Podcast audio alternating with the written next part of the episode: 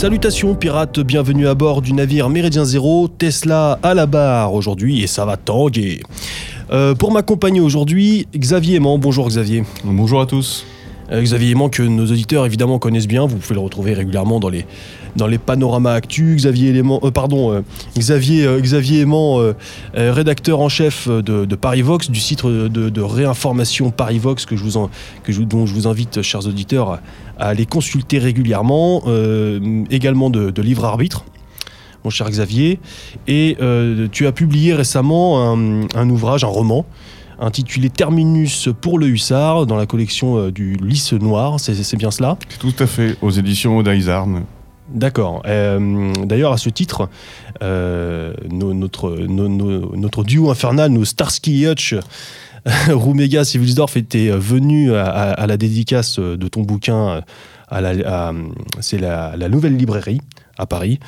Euh, donc, euh, justement, tu euh, reviens sur cet ouvrage et tu exposes un petit peu plus le contenu de cet ouvrage lors de cette émission, qui, était, qui est l'émission, chers auditeurs, si vous souhaitez retrouver Xavier Aimant et, et, nous parler de son ouvrage, c'est l'émission numéro 365. Euh, deuxième personne également euh, invitée autour de, de cette table, un vieux compagnon de route de Méridien Zéro, très connu certainement des auditeurs de Méridien Zéro, Georges Feltin-Tracol. Bonjour Georges. Bonjour aux auditeurs de MZ. Merci encore euh, d'avoir euh, euh, répondu à l'appel. Vieux compagnon de route, hein, puisque déjà invité dès, l'é- dès l'é- l'émission numéro 2 de Méridien Zéro. Euh, ton dernier passage sur Méridien Zéro, si vous souhaitez retrouver le fil des émissions, chers auditeurs, sur le site internet, c'était pour évoquer euh, l'ouvrage Éléments pour une pensée extrême et radicale. C'est l'émission numéro 270. Et euh, d'ailleurs, ton dernier ouvrage en date est la raison pour laquelle, la raison de cette émission, euh, puisque tu as sorti un ouvrage intitulé Pour la troisième voie solidariste, euh, sous-titre Un autre regard sur la question sociale, édité à Synthèse nationale. Euh, ce qui donc, sera le fil rouge de notre émission. Nous reviendrons sur, son contenu. Georges Feltin-Tracol, pour terminer ta présentation, tu es rédacteur en chef, non, oui, rédacteur en chef, on peut le dire, de Réfléchir et Agir, Non, je ne suis qu'un des animateurs. Animateur donc Je de la suis en revue. revanche le rédacteur en chef d'Europe Maxima, mais animateur parmi d'autres de Réfléchir et Agir. Alors je vais te demander, Georges, de bien mettre ton micro, s'il te plaît, euh, en face de toi. Merci. Euh, alors oui, donc euh, de la revue, donc euh, collaborateur de la revue Réfléchir et Agir, une revue amie donc de Méridien Zéro, euh, qui a sorti son dernier, euh, son dernier numéro récemment avec euh, comme dossier principal le projet transhumaniste. Mais nous reviendrons à la fin de cette émission, nous consacrerons quelques minutes pour évoquer et, et, ensemble donc ce dernier numéro, revoir un petit peu en revue son, son, son contenu. Georges, tu es aussi collaborateur à Synthèse Nationale, Oui, euh, qui, donc, qui a édité ton, ton dernier ouvrage. Euh, tu euh, fais une chronique hebdomadaire à Radio Liberté, que, l'on salue. Et tu tiens un blog également euh, intitulé Europa Maxima, euh, dans lequel tu nous fournis des articles toujours très, très, très saillants et très, très intéressants. Alors, entrons, chers, amis, dans, le vif du sujet, dans le sujet qui nous intéresse tout particulièrement pour cette émission, à savoir le solidarisme et le tiers-sérisme, la troisième voie, euh, à l'occasion de la sortie de l'ouvrage de Georges Feltin-Tracol pour la troisième voie solidariste édité aux éditions Synthèse Nationale, ouvrage dans lequel euh, euh, Georges, après une, brève revue d'actualité du, solidarisme, tu nous donnes un panel, tu, tu reviens sur la genèse, sur l'histoire du solidarisme et, de la troisième voie à travers l'Europe, ces, différentes euh, initiatives, ces différentes euh, euh, évolutions euh, au sein de la société, des entreprises, euh, les corporations, euh, les, autogestions, tout ce qui a pu découler un petit peu de, euh, ce courant.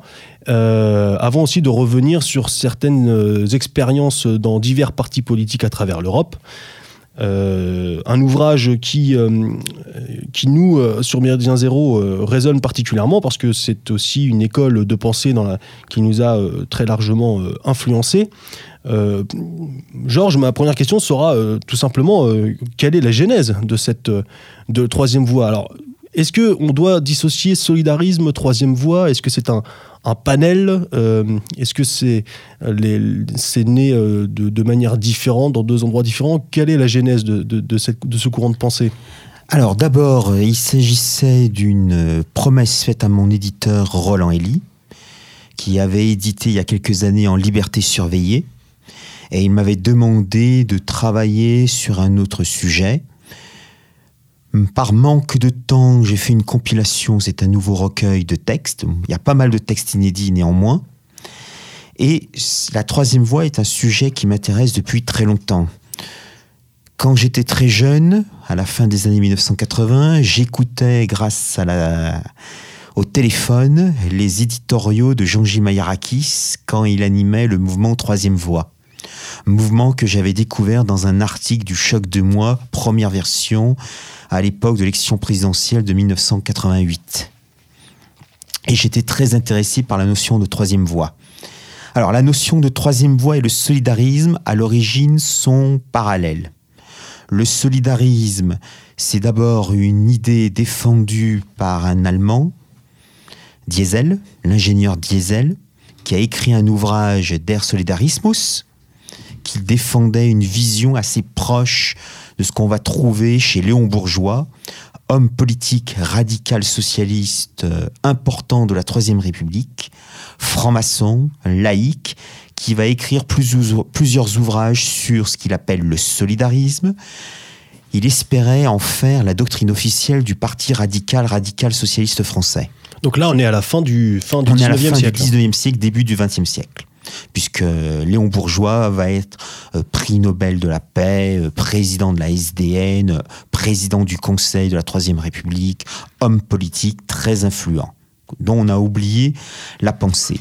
Il était assez proche, d'une certaine manière, c'est une tentative de concilier, alors la troisième voie qu'il entend par le solidarisme, c'est concilier l'esprit républicain et l'individualisme cher aux radicaux.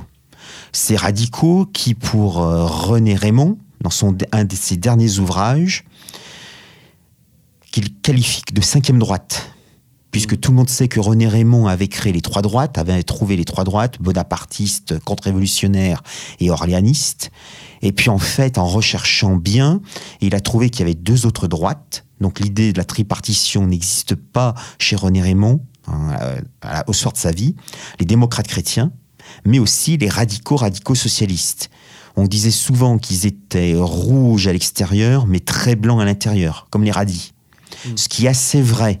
Ils étaient très euh, patriotards, très euh, défenseurs d'une certaine idée d'une nation républicaine française. Bon, ça c'est ce qu'on appelle le solidarisme. Ensuite, le solidarisme, le mot, on le retrouve dans les années 30 avec le mouvement de l'Alliance tra- solidariste des travailleurs euh, russes qui, ont, qui est fondé en exil à Belgrade par des exilés russes. Le NTS. Le NTS, ou plutôt la NTS, puis c'est l'alliance. euh, il y a beaucoup en France. Par exemple, euh, on parle du NTS, mais normalement il faudrait dire l'alliance, donc la NTS. Donc le terme solidarisme est relancé par la NTS qui est en opposition avec l'Union euh, par rapport au régime soviétique. Oui, d'ailleurs, ça donne lieu, euh, pa- pardon Georges, à, à un chapitre entier sur, euh, sur cette aventure-là. Totalement inédit. Et euh, oui, et qui euh, et qui décrit bien dans ce chapitre euh, les modalités d'action et la volonté justement parce que évidemment l'Union soviétique avait des moyens de répression. euh, Enfin bref, c'était pas c'était pas la démocratie, euh, des moyens de répression quand même assez durs. Et donc euh, les moyens déployés par les, les, les- gens de la SS qui euh, avaient formé ce qu'ils appellent la, hum, des petites sections de deux ou trois personnes par ville. Une organisation moléculaire. La, voilà, la molécule. Il s'appelait euh, et la le molécule. recrutement capillaire, par capillarité, c'est-à-dire on rencontre quelqu'un, on le sonde d'abord et seulement après, il peut intégrer le système, c'est-à-dire la molécule, le noyau. Avec et pratiquement- au bout de cinq personnes, on crée un nouveau noyau pour éviter qu'il y ait des arrestations de masse. Voilà. Et pratiquement aucun contact entre les différentes molécules des Exactement. différentes villes. Exactement. Pour éviter Il y a une très grande autonomie interne. C'est-à-dire un peu ce que faisaient les nationalistes autonomes au début des années 2000, Hmm. d'une certaine manière. Ensuite, l'idée solidariste va disparaître et elle est reprise à la fin de la guerre d'Algérie par le mouvement Jeune Révolution qui défend le capitaine Pierre Sergent, un des responsables de l'OAS. Et le mouvement Jeune Révolution va devenir ensuite, à la fin des années 60, plusieurs groupes qui se revendiquent ouvertement du solidarisme. Alors là encore, le solidarisme, on y trouve tout et n'importe quoi. C'est le solidarisme version doctrine sociale de l'Église catholique. C'est le solidarisme qui est beaucoup plus révolutionnaire. C'est l'époque aussi où apparaît le mouvement nationaliste révolutionnaire de Malirakis, qui défend déjà une position de troisième voie. Mais il faut bien savoir qu'au début des années 70, il y a de très euh, vives rivalités entre les solidaristes et les nationalistes révolutionnaires. Par exemple, à Assas, et c'est ce que euh, raconte euh, Grégory Ponce dans le fameux livre Les rats noirs, à Assas, qui est à l'époque l'université contrôlée par les mouvements nationalistes, il y a de très violents combats au Nunchaku entre le GUD, groupement Union Défense, qui est plutôt d'orientation nationaliste révolutionnaire, et le GAGE, groupement Action Jeunesse, qui lui vient des milieux solidaristes. Ah, C'était quelques temps après la sortie du dernier film Bruce Lee, non Très certainement. Très certainement, c'était un problème de critique euh, visuelle sur le film. Ensuite, il y aura la convergence du solidarisme et du nationalisme révolutionnaire vers ce qu'on appellera le tertiarisme, terme inventé par Christian Bouchet en France en s'inspirant d'un mouvement politique sandiniste au Nicaragua qui était une des tendances du mouvement sandiniste qui était plutôt partisan d'une alliance interclasse contre les Somoza. Donc le tertiarisme, ça va être la convergence du solidarisme et du nationalisme révolutionnaire, qui va se concrétiser par la création, ou plutôt la transformation du mouvement nationaliste révolutionnaire, qui va agglomérer d'autres groupes en mouvement troisième voie. Ça, c'est les années 70. Ça, c'est à la fin des années, oh, c'est plutôt les années 80. 1980, ouais. le mouvement troisième voie est apparu vers 1983-1984, avant euh, d'exploser vers 1991-1992.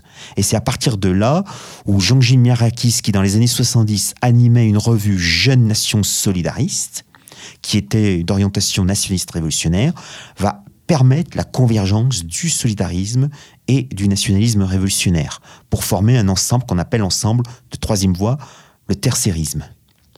En France, bien entendu, il y a d'autres expériences solidaristes, par exemple dans les années 30, euh, en Belgique, Joris van Zeveren est le chef du mouvement solidariste Tiwa. Donc Van Zeveren est un flamand qui au début veut l'indépendance de la Flandre, mais très rapidement il va comprendre l'inanité de son combat indépendantiste et il va défendre ce qu'on appelle les 17 provinces, c'est-à-dire l'ensemble Tiwa, en clair le Benelux, Pays-Bas, Belgique, Luxembourg et pour certains exaltés, tout le nord de la France, qui historiquement est flamand et appartenait à l'ère, euh, ce qu'on appelait le cercle de Bourgogne à l'époque de Charles le Téméraire. Van Zeveren meurt assassiné par les Français en 1940, donc on ne peut pas l'accuser de collaboration. Et c'est une figure qui mériterait d'être reconnue, retrouvée et euh, célébrée, étudiée, méditée. Alors, bien sûr, je passe très rapidement sur l'histoire qui est extrêmement complexe. Par exemple, j'évoque très rapidement le socialisme britannique des guildes qui est un mouvement qui est assez proche d'une certaine manière euh, du euh, mouvement euh, néo-corporatiste, puisqu'il y a le corporatisme qui, dans les années 20, dans les années 30, dans les années 40, c'est un tout petit peu plus difficile pour des raisons que les auditeurs de Méridien Zéro comprendront bien, qui essaye aussi d'éviter deux écueils. La lutte des classes chère aux marxistes, qui oppose le patron aux travailleurs, mais aussi euh, qui est une sorte d'anonymisation des conditions de production.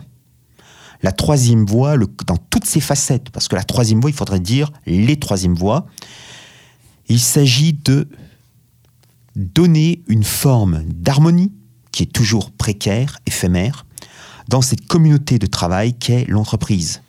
Et d'ailleurs, vous, euh, vous, vous proposez un panel donc d'exemples et de- d'initiatives, comme je le disais en introduction de cette émission, euh, dans, dans l'un de vos, de vos chapitres sur euh, ce qui a pu se Bien faire entendu. dans les, dans les entreprises. Et ce qui, euh, c'est là aussi, euh, chers auditeurs, que cet ouvrage est très intéressant et stimulant, c'est qu'il vous donne vraiment euh, une autre vision et surtout euh, éve- d'éventuelles mêmes idées euh, d'application sur une, une économie euh, différente, sur un salariat différent, sur une relation euh, patron-travailleur euh, différente. Et ça, et c'est en cela aussi que c'est très enrichissant.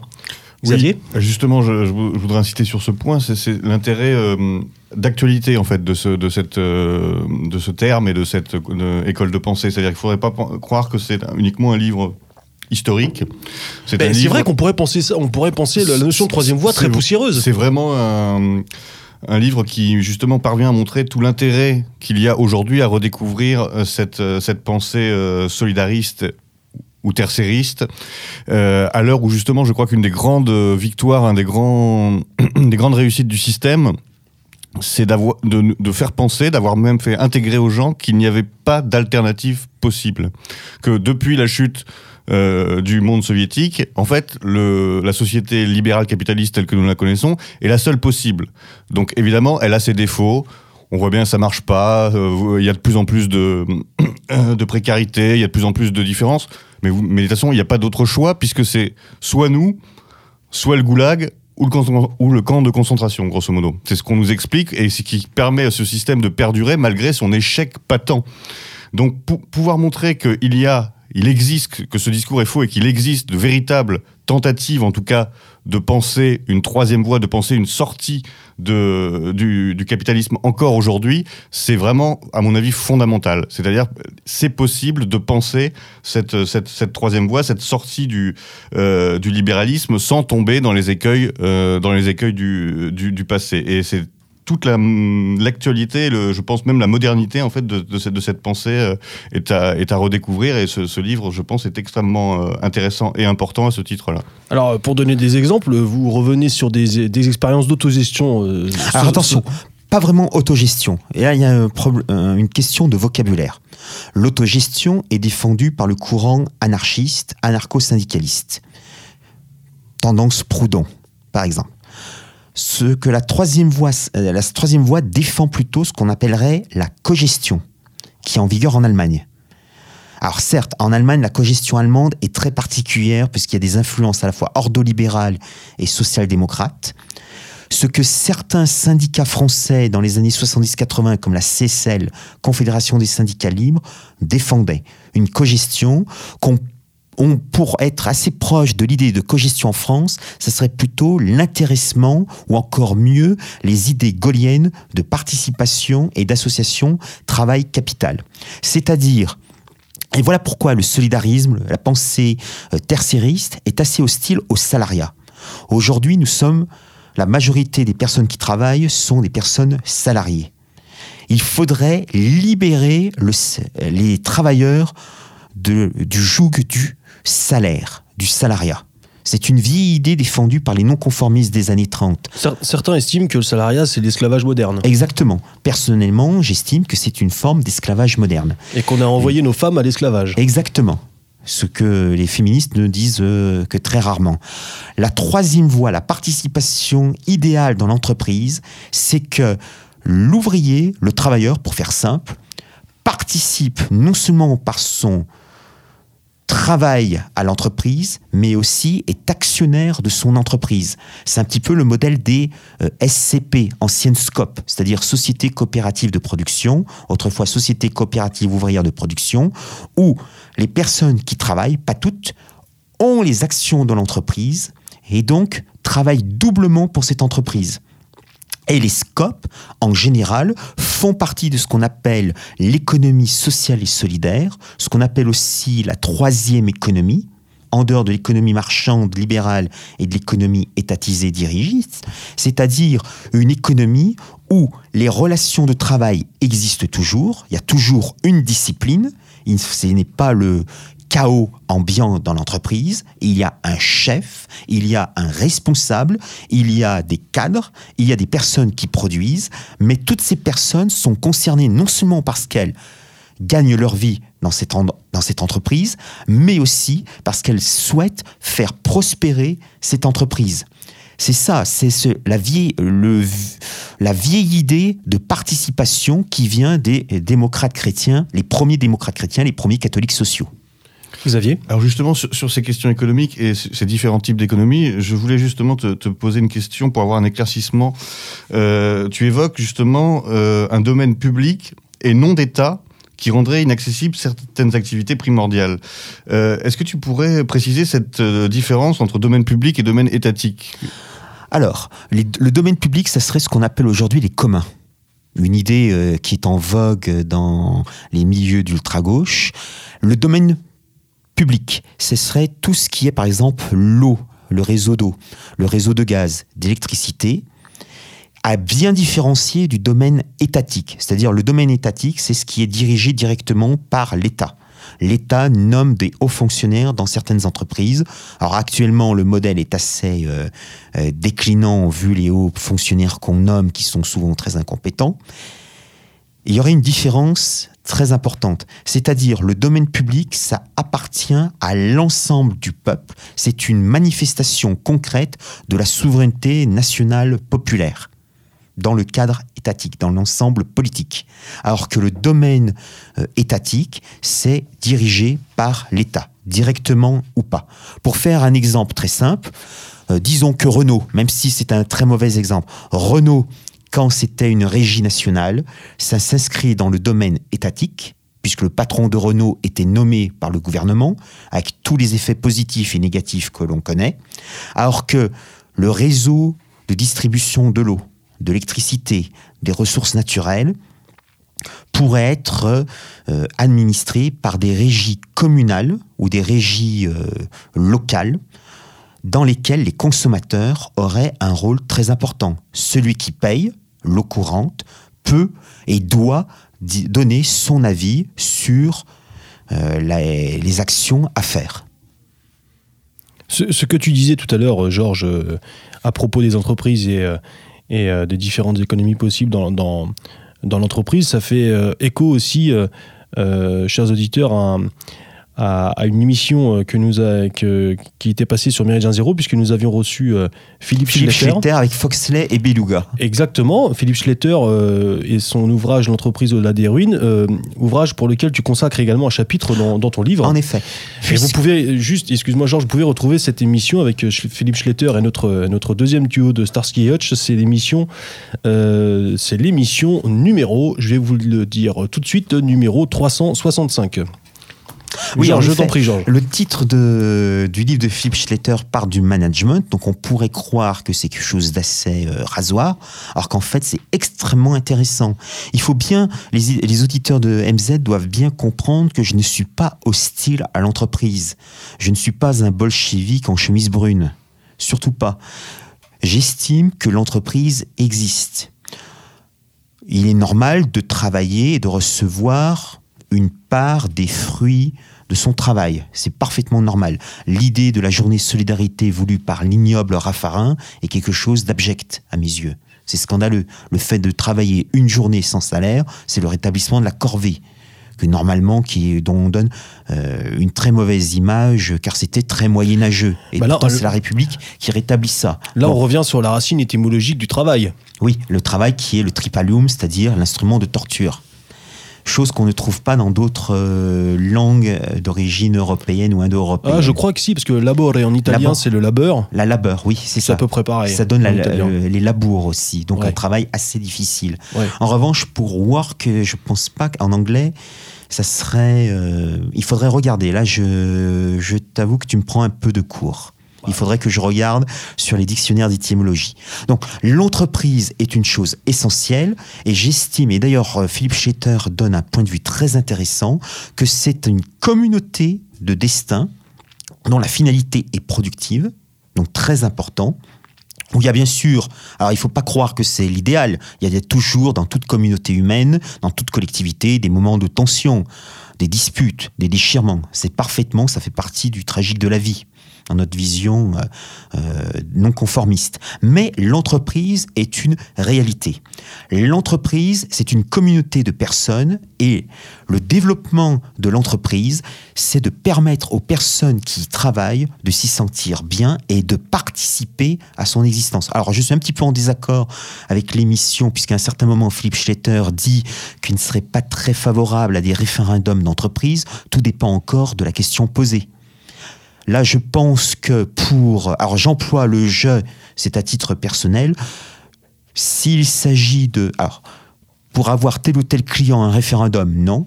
Mais quand c'est pour un développement très particulier de l'entreprise, que les personnes qui travaillent aient leur mot à dire, c'est quelque chose de parfaitement légitime. Ça fait écho d'ailleurs à l'actualité euh, l'actualité avec les Gilets jaunes. Mais on reviendra euh, tout à l'heure, euh, Georges, j'aimerais euh, qu'on revienne tout à l'heure sur l'actualité et la, transposition donc, de, cette, de ce courant solidariste et, et tiercériste aujourd'hui. Xavier, tu avais une question? Alors c'était plutôt une, remarque et une, demande de confirmation de ma bonne compréhension des, des, choses, ou mauvaise d'ailleurs. Est-ce qu'on pourrait dire d'une certaine façon que, donc, le par rapport à ce que tu viens de dire, Georges, que le solidarisme ne refuse pas euh, l'économie de marché, l'intègre à sa pensée, mais refuse la société de marché. C'est-à-dire qu'en fait, le solidarisme accepte euh, une économie, on va dire, euh, bah, une économie de marché telle qu'on peut la connaître, mais limitée à un certain rôle, sous le contrôle du politique et plus ou moins organisée autour du, bien commun ou de l'intérêt général.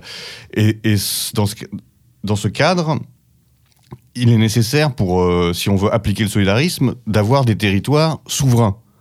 Que ce soit. Alors après, on peut discuter du, du niveau de souveraineté, mais le solidarisme nécessite des frontières et une forme de souveraineté. Il ne peut s'appliquer que sur un territoire limité. Alors, on peut, ça peut être la nation, ça peut être éventuellement continental, mais il y a, y a, cette nécessité de rétablir une souveraineté pour, pour pouvoir Je te confirme, tout ce que tu dis, c'est parfaitement juste. Alors, il faut savoir entendre par quoi ce que tu entends par solidarisme.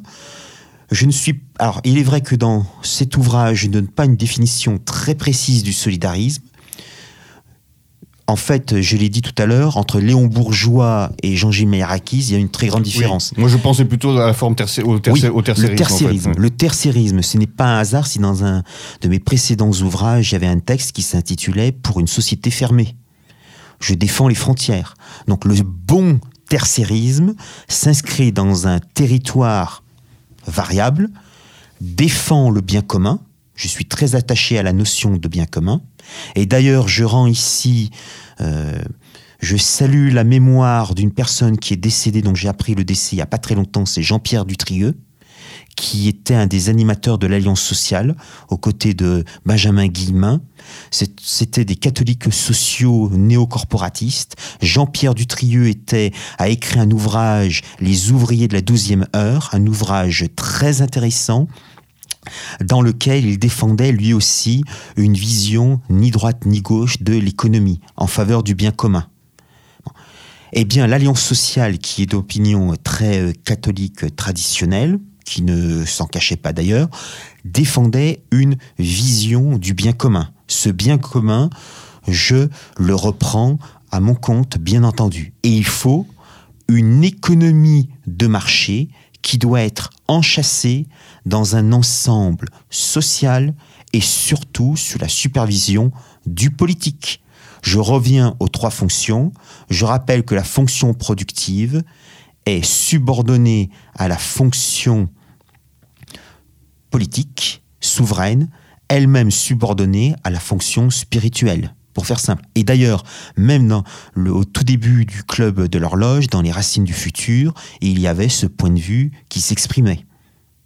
Il faut être pragmatique, mais bien sûr, frontière, fin du libre-échange, développement d'une une certaine concurrence, parce qu'on sait que s'il n'y a pas de concurrence, c'est le modèle soviétique, ça risque de s'effondrer.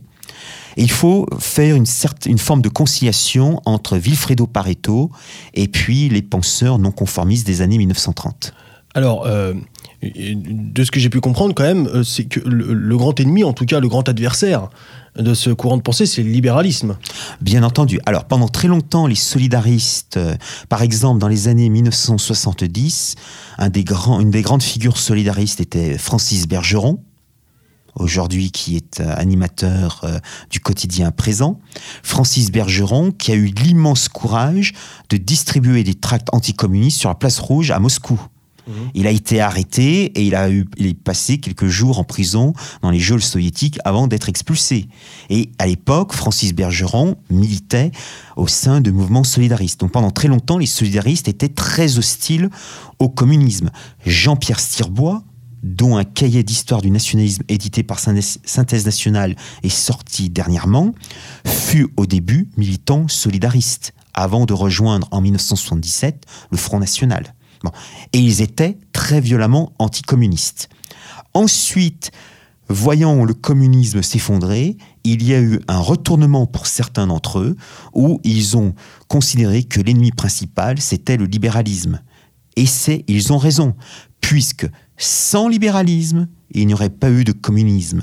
Le communisme est une réaction au libéralisme. À ne pas confondre pour les auditeurs le, libertarisme et le libéralisme.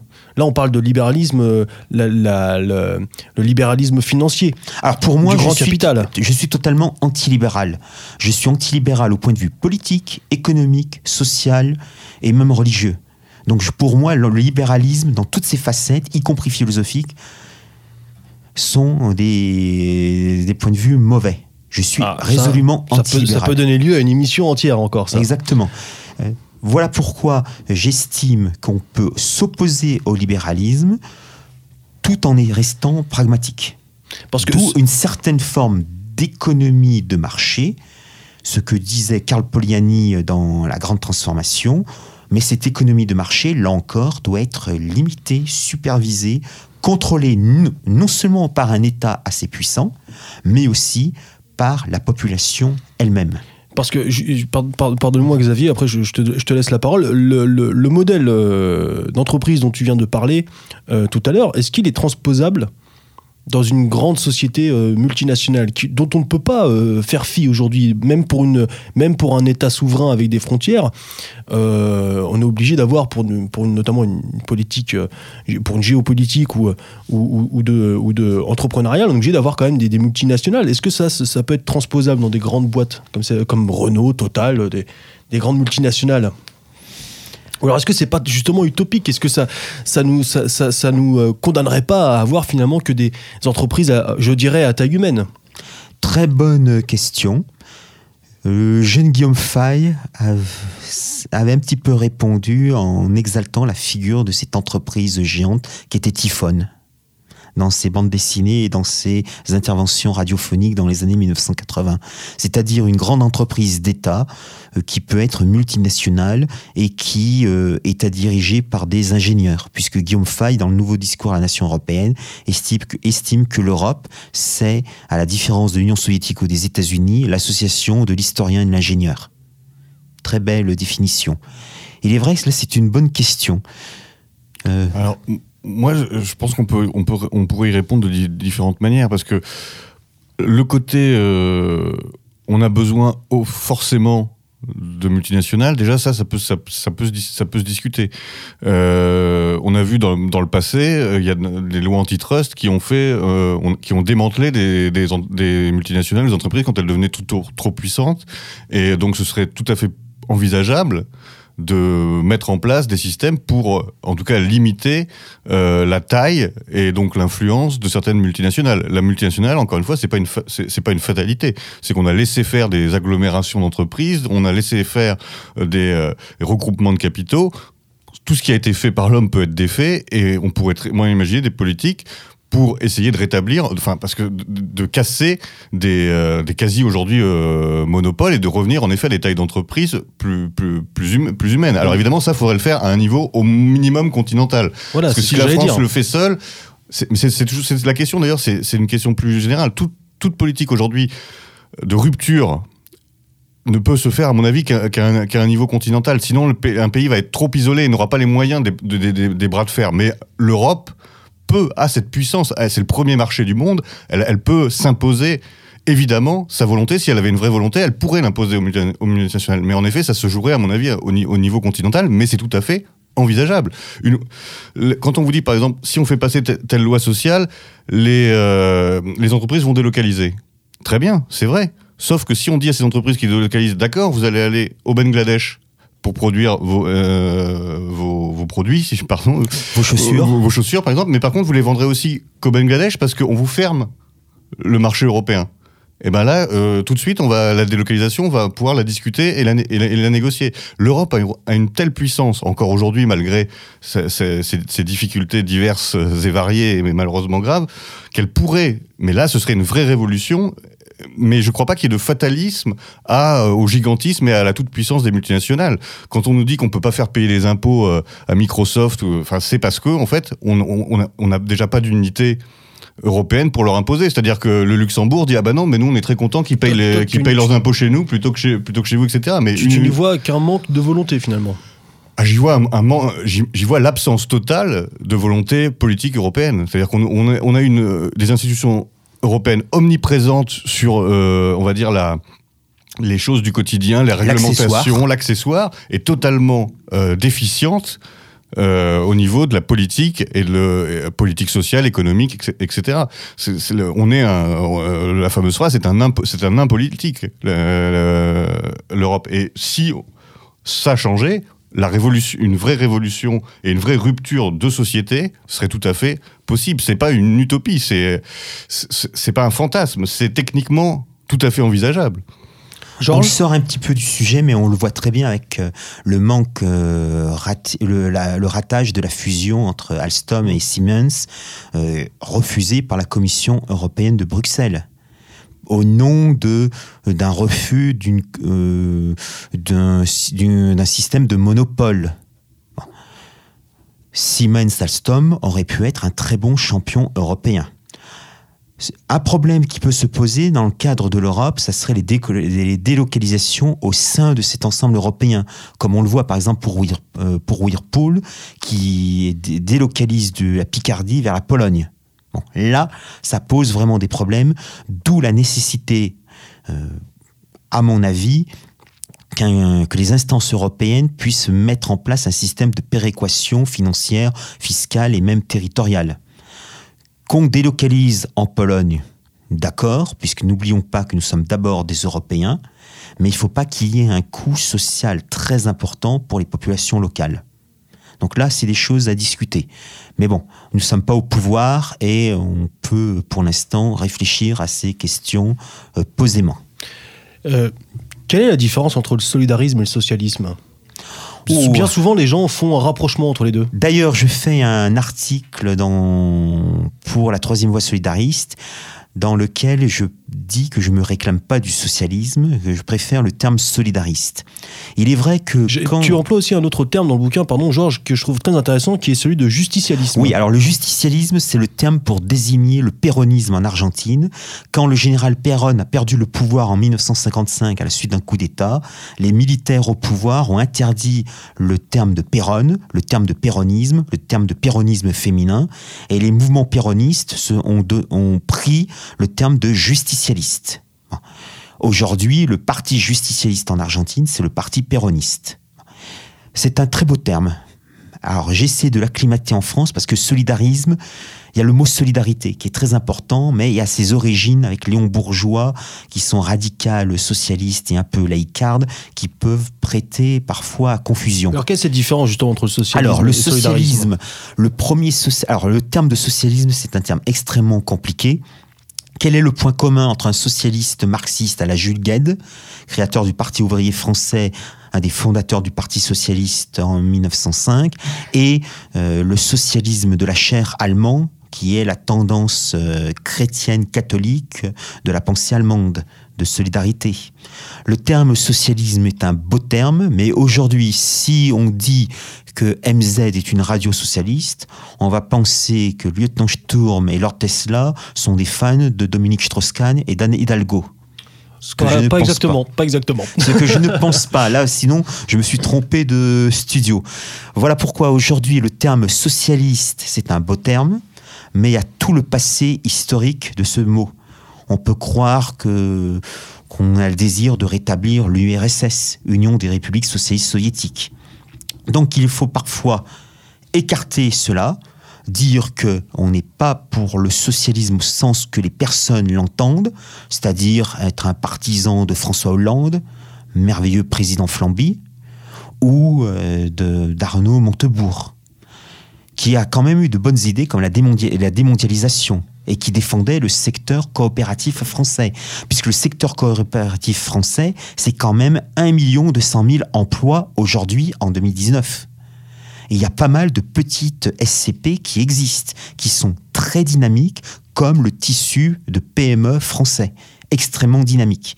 Donc, oublions le socialisme, même si Jean Mabir, qui est une grande figure que nous respectons, se disait socialiste européen, même si on emploie le socialisme, le terme de socialisme européen, on va croire qu'on défend, par exemple, euh, l'ancien président du Parlement européen qui a pris une raclée à la dernière élection législative allemande, Monsieur Schulz notre cher, qui n'est pas le papa Schulz, bien entendu. Ah, D'ailleurs, les, les, les, les, Allemands ont une, euh, ont une, comment, une, euh, euh, une, euh, une mémoire, une. Euh, ah, j'oublie le mot. Le, Enfin, ils, ont un souvenir, voilà, hein, ils ont un souvenir du socialisme. oui, parce que c'est la social Oui, alors ça aussi, c'est un petit peu particulier. Le, la social-démocratie était beaucoup plus vivante qu'on ne le croit. D'ailleurs, les Britanniques ne disent pas socialistes, ils disent travaillistes. Et, d'ailleurs, dans les années 70, des mouvements gaullistes de gauche se réclamaient du travaillisme. Jacques Chirac, à la création du RPR en 1976, se disait favorable pour un travaillisme à la française. Dans son esprit, alors dans son esprit euh, très euh, particulier de notre cher Jacot, euh, le travaillisme à la française, c'était une forme de gaullisme national anti-giscardien. Voilà pourquoi je soutiens la notion de solidarisme ou à la rigueur de justicialisme. Et il faudrait développer ces deux termes pour les remplacer par socialisme. Au-delà des connotations euh, du terme, en effet, pour le, pour le grand public, est-ce qu'on peut quand même pas penser que le tercérisme, par exemple, est sur le fond une sorte de socialisme identitaire? Oui, historiquement, c'est un socialisme identitaire qui prend en compte la question de la communauté de peuple, la question nationale c'est indéniable. Alors j'aurais une autre question si tu veux. Je t'en prie Xavier, vas-y. puisque on, t'a posé la question de la différence entre devant le, micro s'il te plaît. Entre, pardon, entre le tertiarisme et le, et le socialisme. Le socialisme, moi je, je, ferai une autre comparaison en te demandant quelle est la différence entre le tertiarisme et le fascisme. En tout cas, le, le fascisme dans sa version, euh, on va dire, euh, le fascisme mouvement. Voilà, le fascisme mouvement avant qu'il se ah. dérive césariste. Euh. Alors, ouf, alors là c'est on est prêt pour une nouvelle émission de 3 heures. Merci Xavier, merci. Euh, c'est. Euh, il est vrai que le premier fascisme, celui des chemises noires, des faisceaux de combat et de production, créé en 1919, il y aura bientôt 100 ans, il faut s'en souvenir, était très proche, alors dans les conditions particulières de l'Italie, était très proche de ce qu'on pourrait appeler le solidarisme des années 70, des années 1980 c'est une forme, le fascisme, pour faire court, puisque le temps nous est imparti, le fascisme, c'est la version italienne euh, du solidarisme européen. Ensuite, quand le fascisme est devenu un régime, il y a eu des petites modifications, les compromis indispensables à Benito Mussolini pour rester au pouvoir, mais ce fascisme révolutionnaire, on retrouve au moment de la République sociale italienne avec euh, des mesures qui étaient critiquées par Julius Evola, d'ailleurs, qu'il trouvait que c'était beaucoup trop socialisant. Mais le fascisme, et je le dis, les grands mouvements du XXe siècle, de la révolution conservatrice au sens très large en Europe, s'inscrivent dans cette logique de troisième voie. Le national-socialisme allemand est une forme de troisième voie. Le national-socialisme allemand était très divers lui aussi un des responsables qui va être un opposant à Adolf Hitler, Otto Strasser, les frères Strasser, qui vont créer le Front Noir, plutôt Otto Strasser, puisque Grégor, son frère, va être assassiné le jour de la nuit des longs couteaux, euh, était un défenseur de la troisième voie. Tout le courant national bolchevique allemand va défendre un point de vue de troisième voie géopolitique. Donc, le solidarisme s'inscrit en plein dans cette révolution nationale européenne du XXe siècle, avec des apports qui viennent à la fois de la contre-révolution, mais aussi des milieux socialistes extrêmement variés. Puisqu'on oublie qu'au XIXe siècle, il fallait parler des socialismes français, des socialismes européens. Quelle est la Il y a énormément de différences entre un Jean Jaurès et un Jules Gued. Jean Jaurès qui est plutôt euh, social-démocrate, même si le terme à l'époque n'existe pas encore, sauf en Allemagne. Jules Gued qui est un marxiste pur et dur. Benoît Ballon, qui est un socialiste peu connu, était euh, très révolutionnaire. C'est quelqu'un qui avait, euh, par rapport à l'affaire Dreyfus, un point de vue euh, pas très engagé du point de vue politiquement correct aujourd'hui. Jules Gued était, euh, se fichait complètement de l'affaire Dreyfus, alors que Jean Jaurès était du côté des Dreyfusards. Pour Jules Gued, Dreyfus est un militaire, c'est un bourgeois, donc qui se débrouille entre eux.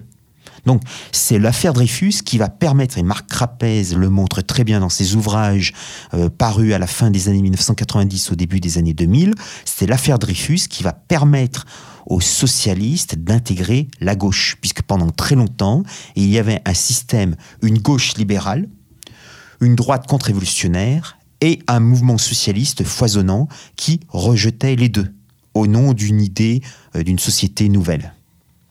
Alors, euh, le solidarisme, la troisième voie, alors on l'a vu sous le prisme euh, entrepreneurial, finalement, mais il peut aussi, je suppose, s'incarner euh, dans un aspect, euh, dans l'aspect social ou dans, sur d'autres formes de, de- de la société. Il n'est pas exclusif au monde entrepreneurial. Oui, j'en parle principalement dans le domaine économique et social, puisque le solidarisme, c'est la solidarité, c'est l'alliance de la ferme, de la boutique, de l'entreprise, de l'atelier contre le grand capital, contre les banksters, les banquiers. Euh, Dans, le, dans Parce qu'aujourd'hui, pardon Georges, mais aujourd'hui, quand on parle de solidarisme, on pense tout de suite, par exemple, au RSA. À la solidarité qu'on peut avoir avec des gens démunis. Oui. Avec, bon, mais aujourd'hui, les gens démunis, nous, on n'a pas envie de les aider. Parce que, enfin, non, je, me- je, je précise, je précise. Est-ce que cette notion de solidarité aujourd'hui, social. est-ce que aujourd'hui, je précise, c'est pas, c'est pas, c'est pas ce que je voulais dire, mais est-ce qu'aujourd'hui cette notion de solidarité, de solidarisme, euh, serait-il une bonne chose s'il était mis en application aujourd'hui du jour au lendemain en France, avec euh, quand on connaît euh, le- la, la- la représentation sociologique et ethnique de, de la France? Très Est-ce que ce serait question. souhaitable? Très bonne question. Est-ce qu'on ne devrait pas passer justement par une autre étape, pour le coup peut-être plus libérale, qui permettrait une évacuation, une rémigration, quelque chose qui fasse un bon gros nettoyage, avant de mettre en application euh, une troisième voie, un solidarisme Voilà pourquoi je défends euh, en même temps, si je peux reprendre cette expression qui nous est tous chère maintenant, en même temps le solidarisme et la préférence nationale et européenne. Il faut une préférence nationale au minimum, c'est-à-dire les nôtres avant les autres. Et là, oui, on peut faire une solidarité envers les autres, envers les nôtres, pardon, et non envers les autres, comme aujourd'hui. Je comprends parfaitement que le solidarisme appliqué tel quel dans la société française hexagonale, telle qu'elle est aujourd'hui, irait à la catastrophe, à l'égalitarisme, à l'assistanat et à la fin des classes moyennes. Parce qu'aujourd'hui, on est peut-être la société la plus solidaire au monde, déjà. Euh, Il est vrai que là encore, c'est un la problème de sémantique. Disons la plus généreuse envers les autres, je dirais plus exactement. oui, mais c'est une ça, forme de solidarisme. c'est- ce, que, c'est ce que vous diront les gens, c'est que, bah oui, mais c'est ça la solidarité. c'est pour ça que euh, Il faut Georges faire un travail de de- d'éducation, d'enseignement a tout sur à le fait mot. raison. La- la- la- de toute façon, de façon, la préférence nationale est un préalable à tout en, poli- en politique. Aujourd'hui, si on veut appliquer des mesures sociales euh, justes, si on veut rétablir des équilibres, en effet, sans tomber dans la charité délirante euh, actuelle, il faut, comme préalable à tout, la préférence nationale. C'est on- tout le reste est, je dirais, euh, secondaire par rapport à ça. Parce qu'en effet, sinon, euh, on va, on va, on va faire que nourrir les choses qui nous qui sont en train de nous détruire. Donc, en effet, tu as tout à fait raison euh, de, rappeler, de souligner ce, préalable indispensable à toute politique sociale euh, cohérente et au service de nos peuples et pas de, des peuples du monde entier. Et voilà pourquoi je profite de l'occasion pour apporter tout mon soutien à nos amis du bastion social qui ont énormément de problèmes à l'heure actuelle.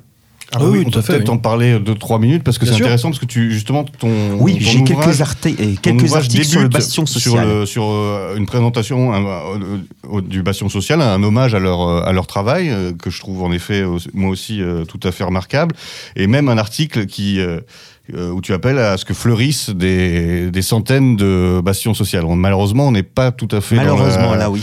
Euh, dans, dans, la, dans la situation actuelle. Et euh, je pense que c'est en effet intéressant peut-être de, de s'arrêter deux minutes sur ce qui se passe en ce moment et sur la répression que, que subit euh, totalement euh, délirante que subit ce, ce, mouvement qui visiblement va être va être interdit sur la sur une sur des bases qu'on a du mal à, à comprendre parce que quand on regarde le programme des activités de, euh, du bastion social, euh, on voit quand même euh, qu'on n'est pas dans une, optique de, violence, etc. On comprend très bien pourquoi ils font ça. Oui, on, on, le comprend. Ah oui, il faut pas être dupe non on le comprend derrière les mots. Mais je veux dire, il y a aussi normalement des règles. Il y a un cadre juridique qui n'est pas forcément respecté. Juridique. Mais enfin, ne soyons pas dupes, ni surpris. maintenant que le, que le président de la République l'a annoncé, euh, devant qui on sait. il est évident que la, justice suivra, puisque la justice. Là, tu fais référence. Le gouvernement, pas la justice. Tu fais tu la dissolution. Oui, la le, gouvernement, tout à fait. Tu, fais, euh, tu, fais, référence à la dernière intervention à l'heure où, à où nous enregistrons, qui a eu lieu cette semaine d'Emmanuel de, Macron au, au, sein du, du, dîner du CRIF après cette hystérie là pendant qu'il y a eu, qui a eu pendant une semaine ou deux autour de un ah bah, éventuel retour de l'antisémitisme qui continue et qui va malheureusement continuer et peut-être avoir des des conséquences graves en termes de nouvelles lois euh, liberticides et coercitives. Bien sûr, et nous, nous serons les, premiers, euh, les premières lignes. Oui, la répression. parce que officiellement le bastion social doit être dissous ou va être peut-être dissous en raison. Alors l'annonce était déjà dans les tuyaux depuis deux mois, car le ministère de l'Intérieur accuse le bastion social d'avoir euh, fomenté une insurrection au moment des premières manifestations de gilets jaunes à Paris. Voilà la raison. Mais là, c'est vraiment très très ténu. C'est surtout parce que euh, y a eu des, dans les villes, il faut savoir que le bastion social de Clermont-Ferrand a fermé, que le pavillon noir à Lyon, où j'ai tenu une conférence en juillet dernier, a été fermé sur décision de la mairie de Lyon pour des raisons totalement fallacieuses, que le bastion social à Strasbourg, à Aix-en-Provence et à Marseille sont en difficulté à l'heure actuelle, mais ils y tiennent encore. Et bien entendu, la dissolution est le coup de grâce, comme on l'a vu au, moment euh, de l'affaire Méric, pour la dissolution de l'œuvre française, des jeunesses nationalistes, des JNR, de Serge Ayoub et du mouvement Troisième Voie, là encore. Et j'en profite, moi, pour ma part, pour euh, saluer l'équipe de Solidarité Populaire, qui elle aussi euh, travaille sur le terrain, de, bah, comme son nom l'indique, de la solidarité. Exactement. J'allais y venir. Ah bon Les grands esprits se rencontrent. Oui. Euh, mais euh, alors voilà, ça, ça, me permet justement donc d'enchaîner de, un petit peu sur, sur l'actualité. On évoquait tout à l'heure les gilets jaunes. Euh, dans, dans, le prisme là, donc du solidarisme de troisième voie, est-ce que tu, tu, vois des bonnes choses, toi, de, de, ce mouvement des gilets jaunes, dans leurs revendications, dans... Est-ce qu'il y a des choses qui vont dans ce sens-là, qui pourraient servir ce courant-là? Très difficile à dire car je n'ai toujours pas une opinion euh, tranchée sur le sujet. Par exemple, la notion de référendum, on parle beaucoup du, du RIC. Est-ce que ça, ça, rentre dans ce cadre? Dans Orientation rebelle, qui est mon premier ouvrage paru en 2009, j'évoquais longuement tout ce qui est défendu aujourd'hui. Référendum d'initiative populaire, révocation des élus, tirage, au sort, ce que Étienne Chouard euh, défend depuis 2005.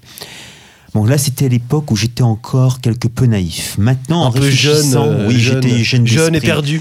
Mais on t'a retrouvé, euh, t'as vu passer un navire, on t'a fait monter à bord et maintenant ah, ça y est. Grâce aux corsaires de MZ, grâce à eux. Eh bien maintenant, je suis un petit peu plus dubitatif. D'ailleurs, je l'ai exprimé dans un texte mis en ligne sur Europe et Maxima. Le RIC en soi est une bonne idée, mais tout dépend encore de la pertinence de l'échelle territoriale. Que le RIC soit employé au niveau communal, départemental, régional, avec non pas une question fermée, oui ou non. Par exemple, va-t-on faire voter les électeurs euh, de Saint-Cloud? Voulez-vous l'ouverture de pissotières devant l'école primaire euh, euh, Jules Vallès? Oui ou non? Non, là, Ça serait plutôt des questions ouvertes, avec des choix, des projets. Par exemple, les électeurs euh, de Saint-Cloud ont à choisir entre création d'un parking, d'un super duplex de cinéma, je vous dis n'importe quoi, d'une piscine, ou bien d'un centre pour réfugiés migrants. Vous votez. Celui qui arrive à la majorité, c'est le projet qui est décidé. Bon, S'il n'y a pas de majorité, euh, on fait un second tour. À la piscine, deux euh, projets. la piscine pour les migrants. Aussi, c'est une bonne idée. bon, maintenant, un RIC au niveau euh, national. Il y a beaucoup, et là, d'ailleurs, je rejoins ce que a écrit euh, Xavier il n'y a pas très très longtemps, je crois, euh, l'entretien que tu donnais à, à présent, si je me souviens bien, où tu es assez dubitatif, et je rejoins ton point de vue, parce que beaucoup de nos amis pensent que le RIC, ça permettrait euh, la fin de l'avortement, euh, le retour de la peine de mort, des choses comme ça. Je crains au contraire que ça risque d'être un accélérateur de la répression. Il ne faut jamais oublier qu'en Suisse, il y avait eu un référendum d'initiative populaire sur la suppression des lois liberticides qui existent en Suisse, eh bien les électeurs ont voté contre. C'est-à-dire les lois liberticides existent encore en Suisse. Donc là, c'est à manier avec énormément de précautions au niveau Oui, national. je pense que beaucoup de nos amis sont restés bloqués sur l'histoire des minarets interdits, euh, en- interdits en Suisse et, ça les a tellement marqués qu'ils pensent que tout, à chaque fois qu'on donnerait le, euh, la parole au peuple, le peuple irait dans notre, dans notre sens. Et je pense qu'on en est quand même euh, très loin, euh, d'autant plus qu'il faut toujours penser à, aux manipulations médiatiques, etc., qui peuvent influencer le- le- l'opinion publique. Et je pense pas d'ailleurs que l'opinion publique ait profondément à l'heure actuelle des, des, des convictions proches des nôtres de façon largement majoritaire. Euh, c'est pas parce que il y a quelques éléments qui semblent montrer euh, en effet qu'une la jeunesse est un peu plus réactionnaire que par le passé, qu'on en a un peu marre de mai 68, qu'on est dans une euh, dans un mouvement euh, de masse euh, vers, nos vers, nos positions. Donc je, je crois qu'il faut être très très prudent euh, sur ces euh, sur ces choses et pas se me parce que le problème du populisme, c'est aussi le risque de se mettre à la remorque systématique de la majorité. Je veux dire, on sait bien, enfin, dans l'histoire, que la majorité n'a pas systématiquement euh, raison, euh, n'a pas, systématiquement bon goût, n'a pas systématiquement euh, le, choix opportun. Et ça me semblerait pire que tout d'échanger l'espèce de oli- de- d'oligarchie représentative actuelle par un, populisme débridé de la masse. Moi, je veux pas être dirigé par la masse. J'ai jamais voulu. Je vais pas commencer maintenant parce que les gilets jaunes sont sympathiques et ont deux trois idées assez pertinentes. Je pense que c'est vraiment un danger. Et il faut sortir à la fois du schéma de démocratie représentative, mais aussi de l'oclocratie, c'est-à-dire le pouvoir des foules.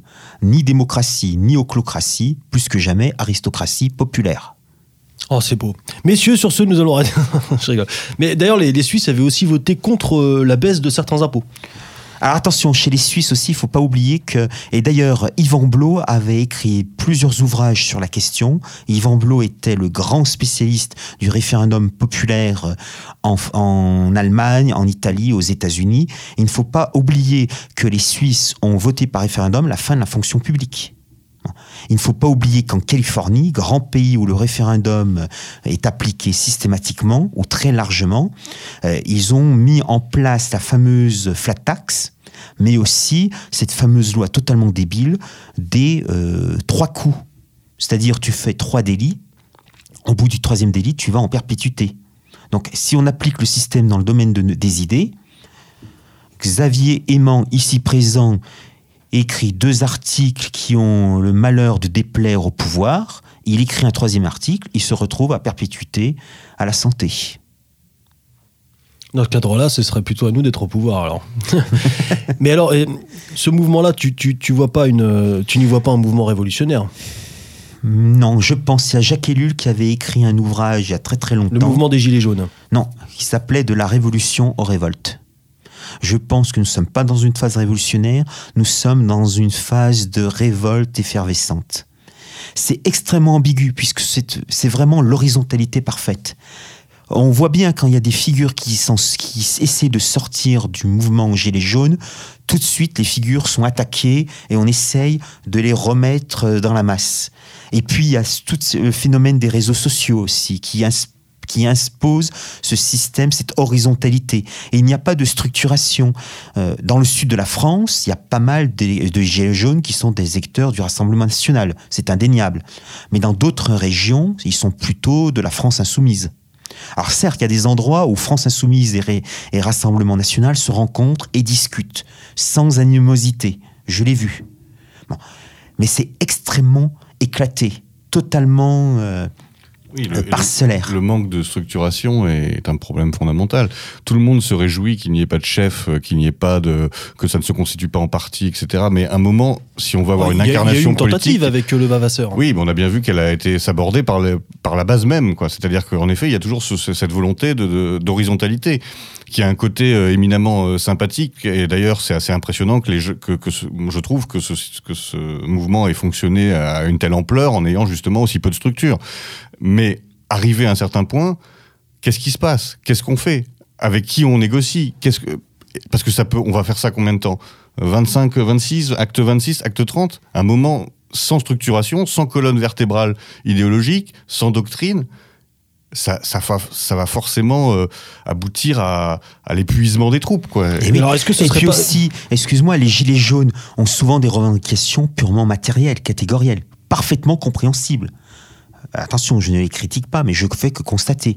Et il est dommage qu'en dehors du RIC, qui est un des rares ciments qui permettent la réunion de toutes les bonnes volontés chez les Gilets jaunes, il n'y ait pas d'autres euh, idées fortes, comme par exemple la défense des espèces monétaires, l'argent liquide, qui à mes yeux est extrêmement importante.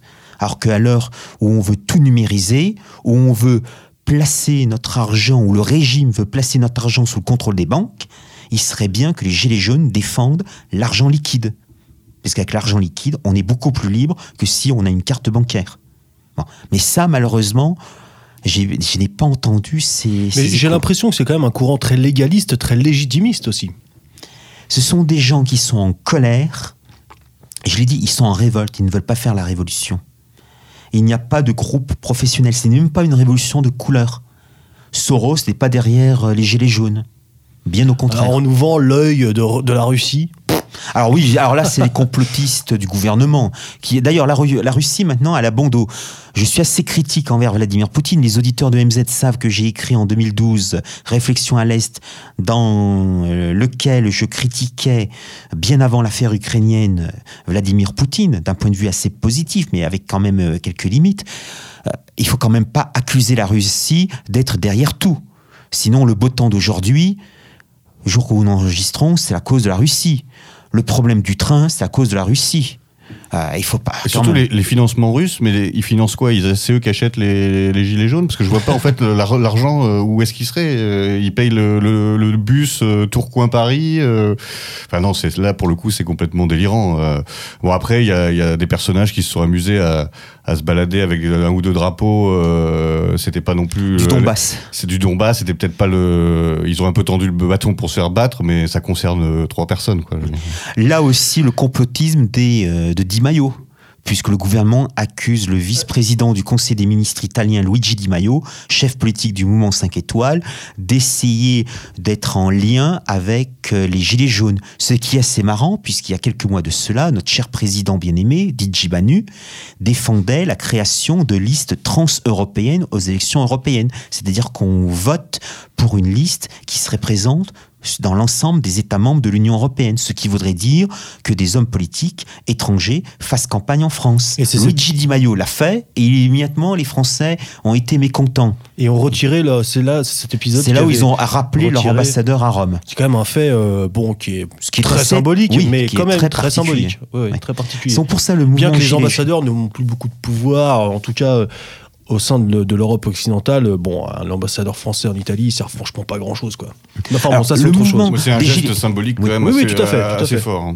Le mouvement des Gilets jaunes me fait penser un petit peu au mouvement des Forconi en Italie, hein, il y a cinq ans de cela, qui a précédé l'arrivée au pouvoir du mouvement 5 étoiles et de la ah, bah, Lega. C'est tout, à fait, tout à fait ça. En fait, le, les, les Forconi sont, sont partis dans leur euh, mobilisation exactement sur les mêmes bases, contre une fiscalité excessive, euh, euh, contre le coût de la vie, etc. Et ça a duré, et, euh, ça a été massif, notamment dans le sud de l'Italie, assez violent. Et les perceptions d'impôts étaient attaquées. Oui, oui, oui. Euh, il y a eu des, des attaques, il y a eu des, des, caisses brûlées, etc., etc. Ça a été assez violent. Mais justement, là, en Italie, ce mouvement a trouvé un écho politique, s'est incarné En fait, En dans, le mouvement, dans, dans le, Mouvement dans, cinq le, dans le étoiles. mouvement euh, 5 étoiles, à travers la figure charismatique, très critiquable à de nombreux points de vue, mais enfin indéniablement charismatique, de Beppe Grillo. C'est-à-dire qu'ils ont trouvé un leader qui a réussi à récupérer leur, euh, leur mécontentement pour en faire un, un mouvement politique avec un programme un peu, euh, on va dire, euh, parfois un peu fourre-tout, mais qui avait le mérite d'avoir une, une consistance, une, déjà une existence. Et euh, ce que je dirais, le problème, c'est que les Gilets jaunes n'ont pas trouvé encore leur BP Grillo. Certains euh, émettent aussi le spectre de, de tapis derrière la, la liste, la tentative de liste pour la prochaine européenne. Peut-être, mais il faudrait d'abord qu'ils puissent trouver au minimum un million Oui, et demi d'euros. En ce sens-là, ça me paraît Là, ça un vraiment, euh, si jamais délicat, une ouais. liste Gi- Gilets jaunes est présente et elle financement, d'où euh, pourrait venir cet argent? Ça, c'est Ah. une bonne question. Alors ça me permet de, de revenir sur une autre question euh, concernant justement la prochaine échéance électorale, à savoir les européennes, qui auront lieu, je crois, au mois de mai, si je dis pas de Normalement, bêtises. ça doit être le 26 mai. Alors, vois-tu, euh, Georges, euh, Xavier aussi, voyez-vous une liste, un parti qui justement regrouperait, représenterait, un, représenterait peu ou prou les idées tertiaristes et, et solidaristes? Sur lesquelles nous pourrions éventuellement euh, reporter nos voix ou... Pour les auditeurs qui n'ont pas la télévision en couleur, euh, on est en train de se regarder, Xavier Aimant et moi-même, euh, dans une grande interrogation. Euh, Alors, il n'y a pas de parti Alors, pour proprement dit solidariste, beaucoup. Ah. ça n'existe pas. Mais y a-t-il des partis quand même qui, ou dans lesquels vous sentez une influence, une, un Alors, embryon? pour l'instant, il faudrait savoir quels sont les mouvements qui vont se présenter. Bon, en dehors des mouvements euh, dont on a tous en tête, euh, qui sont les mouvements, les partis qui ont déjà une certaine représentation. Bon, disons que très clairement, le Rassemblement national, non. D'ailleurs, il faudrait que le Rassemblement national ait des idées. Oh, y a-t-il- ah, ça taquine, là, ça Y a-t-il taquine. des idées excepté Hervé Juvin Bon.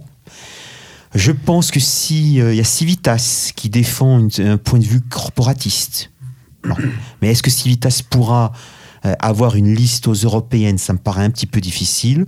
Surtout que si à côté il y a aussi une liste conduite par Ivan Benedetti du Parti nationaliste français, qui lui aussi défend une certaine vision euh, corporatiste de l'économie et euh, du social. Et chez Dupont-Aignan? Oh, oh, oh, oh, pff, c'est- c'est- Alors là, c'est, on, on est chez les comiques. Alors, Et à l'extrême. Pardon, euh, Xavier. je Non, non, bah, moi je, je suis euh, euh, encore plus clair, il n'y en a aucune. Voilà. Même à l'extrême gauche Il y en a aucune, euh, même à l'extrême gauche. euh, c'est- à, à ce à quoi je pensais. Je, rega- je regardais plutôt du côté de l'ex- de l'extrême gauche, mais euh, non, parce qu'il y a, y a ce côté sans frontiériste toujours, qui est, qui est déjà une des limites. Voilà, on peut pas être solidariste de- et sans frontiériste. Bon, donc, donc à l'extrême gauche non plus. Dans les grandes listes, dans les gens qui auront suffisamment d'argent pour se, pour se présenter, parce que c'est ça en fait.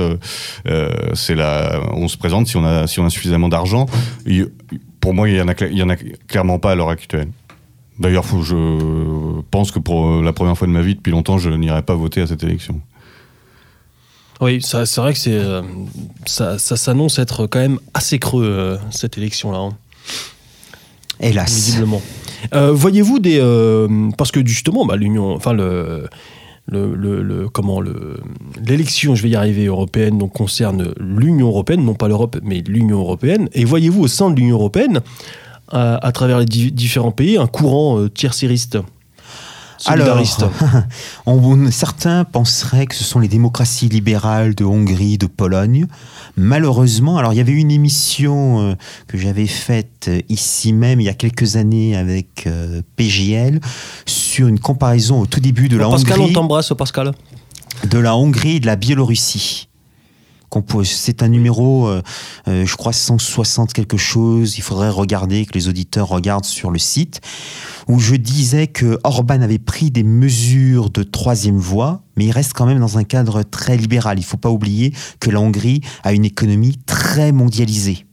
Et donc Orban est obligé de, de prendre en compte cette contrainte économique qui est euh, majeure pour lui. À l'heure actuelle, il n'y a pas d'État qui pratique une troisième voie. Même en Italie, entre la coalition, la coalition jaune-verte, euh, euh, Mouvement 5 étoiles, Lega C'est assez euh, complexe, il y a des tensions internes. Bon, pour l'instant, il faudra attendre un petit peu. Je pense quand même que c'est ce qui s'en rapproche à l'heure actuelle le, le- le plus, mm, parce que justement grâce à, à- à cette double, euh, à cette dualité entre un parti euh, plutôt plus libéral, identitaire, qui est la, la La Lega, et, euh, et le mouvement 5, étoiles, qui est, Décroissant plus écologiquement. décroissant écologique, euh, social. Et en fait, le mixte pourrait, pourrait, Pourrait. parce que pour l'instant, on n'a pas encore euh, suffisamment d'éléments, mais pourrait en fait tendre quand même vers cette, vers, vers cette troisième voie. Il y a les, il y a les ingrédients, mais est-ce que ça va à voir, prendre est-ce que À pour l'instant, c'est du potentiel? Voilà, pour l'instant, Il y a pas on encore d'effectifs. Parce qu'il y a eu beaucoup de communication d'un côté comme de l'autre, il n'y a pas eu encore beaucoup de- de- Oui. d'éléments concrets pour Euh, juger. en dehors de l'Union européenne, euh, peut-être le cas particulier de- du Bélarus, mais encore avec des réserves, puisque en 2017, il y a eu des manifestations très importantes contre le président Loukachenko qui avait fait adopter une taxe pour faire payer les chômeurs et ceux qui ne travaillaient pas. Donc là, ça a protesté énormément. Et à la différence de Manu, Loukachenko est intervenu à la télévision et a dit, bon, je vais retirer ces taxes puisque lui, il a très bien compris, il a toujours en contact avec ses électeurs, puisque même les régions les plus fidèles au président commençaient à gronder. Donc là, il s'est dit, il y a un gros problème, donc je supprime ces taxes. Et depuis, la situation au Bélarus est beaucoup plus calme. En dehors de cela, dans le monde, y a-t-il des solutions Si, il y, a le- il y a le Parti Solidariste au, au Botswana. Ah ça, c'est bizarre. Lui, je le connaissais pas. Non, je ne le connaissais pas. Moi, je connaissais le parti solidariste lilliputien euh, de l'île Maurice, Ouais. mais en dehors de ça, euh, euh, ça me Je paraissait sais, assez je sais même pas s'il y a des partis au Botswana d'ailleurs. Oh, si, Faudrait une- que tu fasses un livre, Georges, sur le- la politique du, du Ah, je ne Botswana. suis pas le camarade. euh, Lugan. Exactement. L'Afrique, c'est pas vraiment mon domaine de prédilection.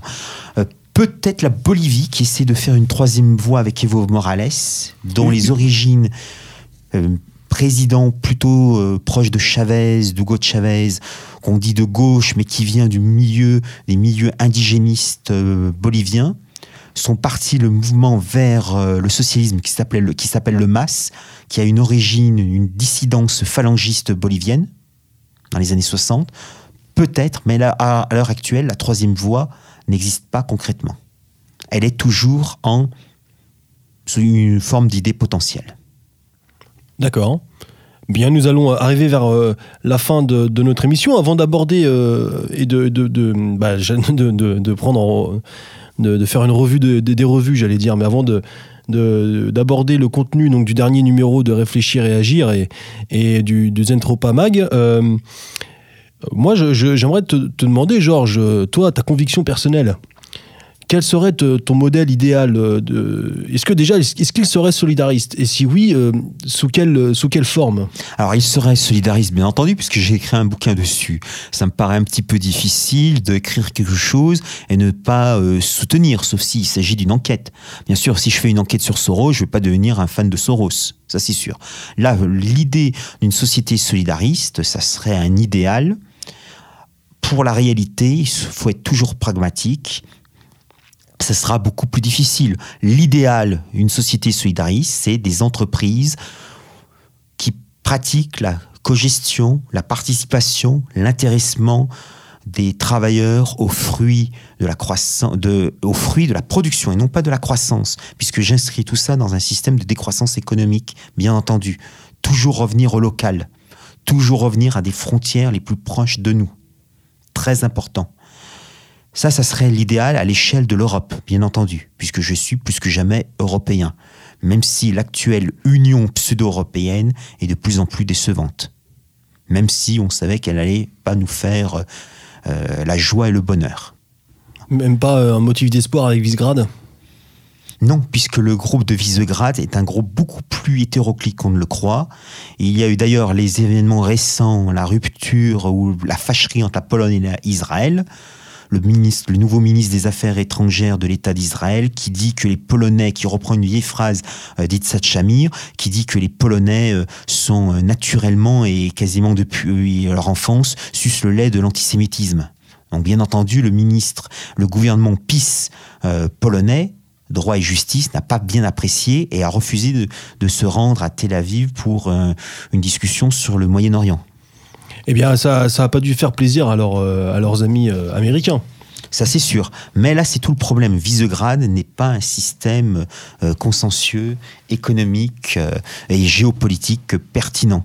D'ailleurs, dans un des précédents numéros de REA, j'avais bien euh, précisé que Visegrad n'était pas un modèle. C'est Mhm. beaucoup plus complexe que cela, là encore. Et tu d'ailleurs, tu l'abordes aussi euh, ce point-là dans, dans, dans, dans l'un de tes derniers ouvrages, L'Europe, pas le monde, qui Oui. d'ailleurs, je sais, avait beaucoup plu à Lord Beluga, que je salue. L'Europe, pas le monde. Et tu, tu reviens aussi d'ailleurs sur ce, sur ce Oui, point. bien sur- sûr, tu puisqu'il y a beaucoup dans nos milieux qui font euh, la célébration de Visegrad.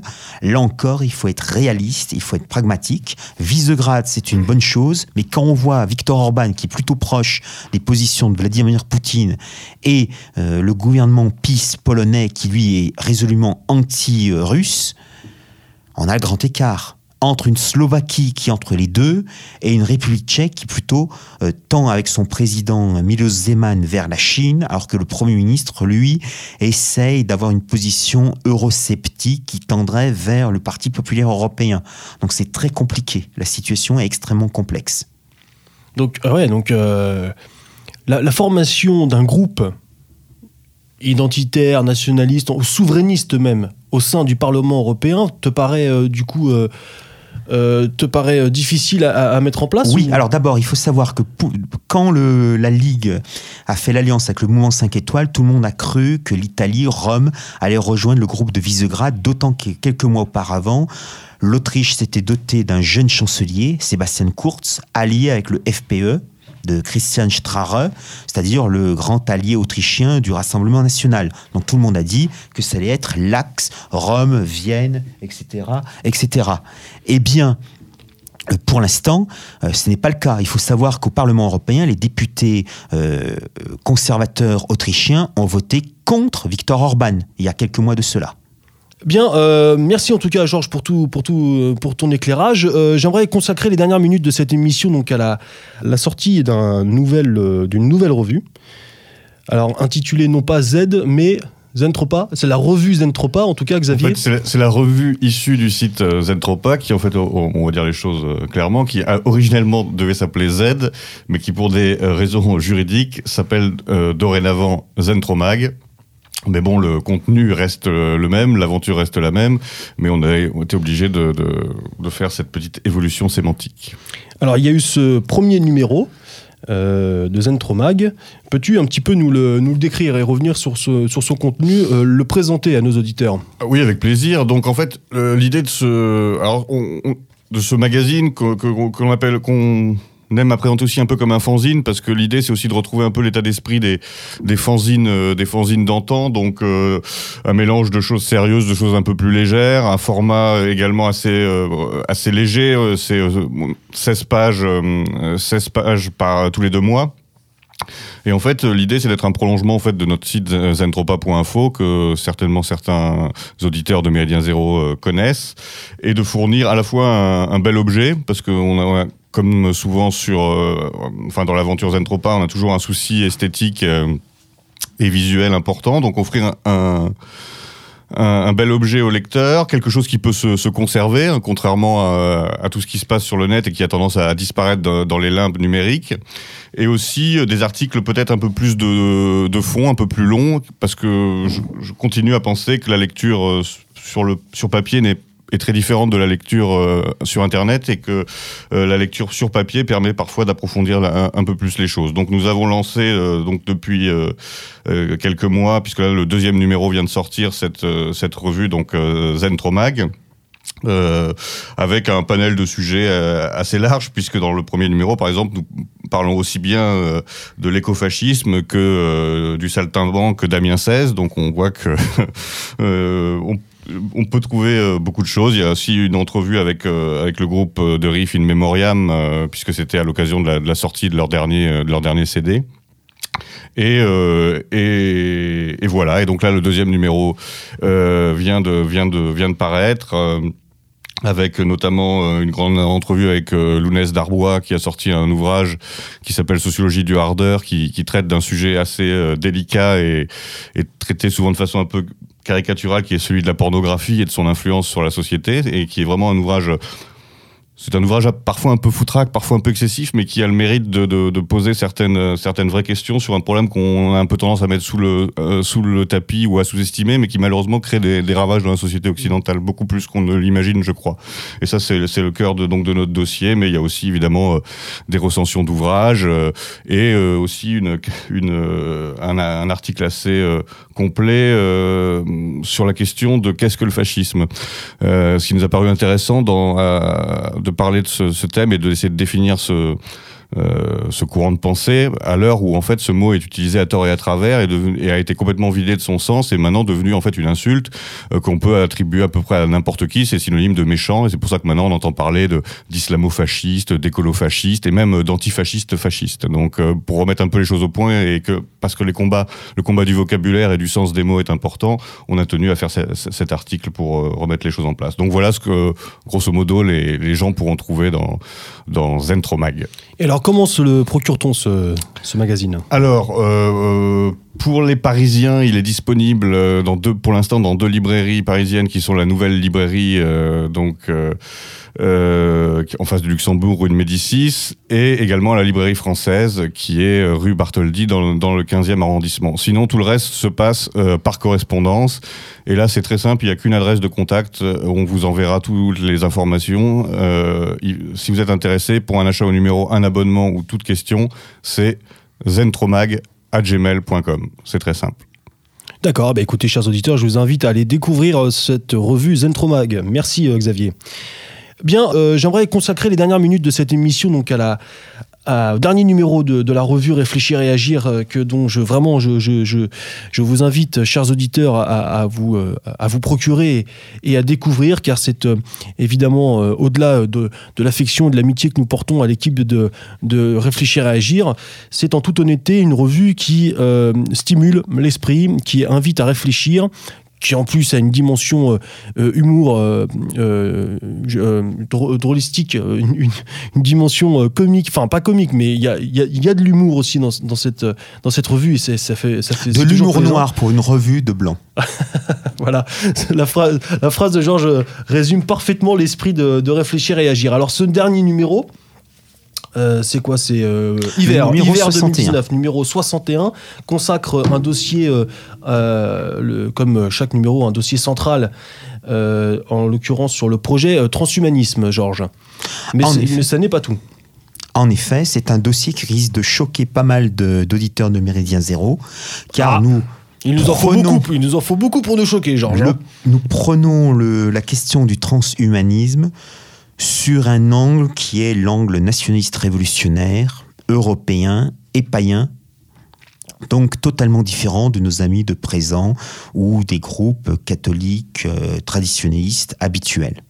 Donc il y a des personnes dans ce dossier qui tirent à boulet rouge sur le transhumanisme et d'autres personnes qui, au contraire, peuvent considérer dans un esprit faustien assumé que le transhumanisme peut avoir des, euh, un point de vue positif. Par exemple, l'entretien avec euh, Julien Rochdy.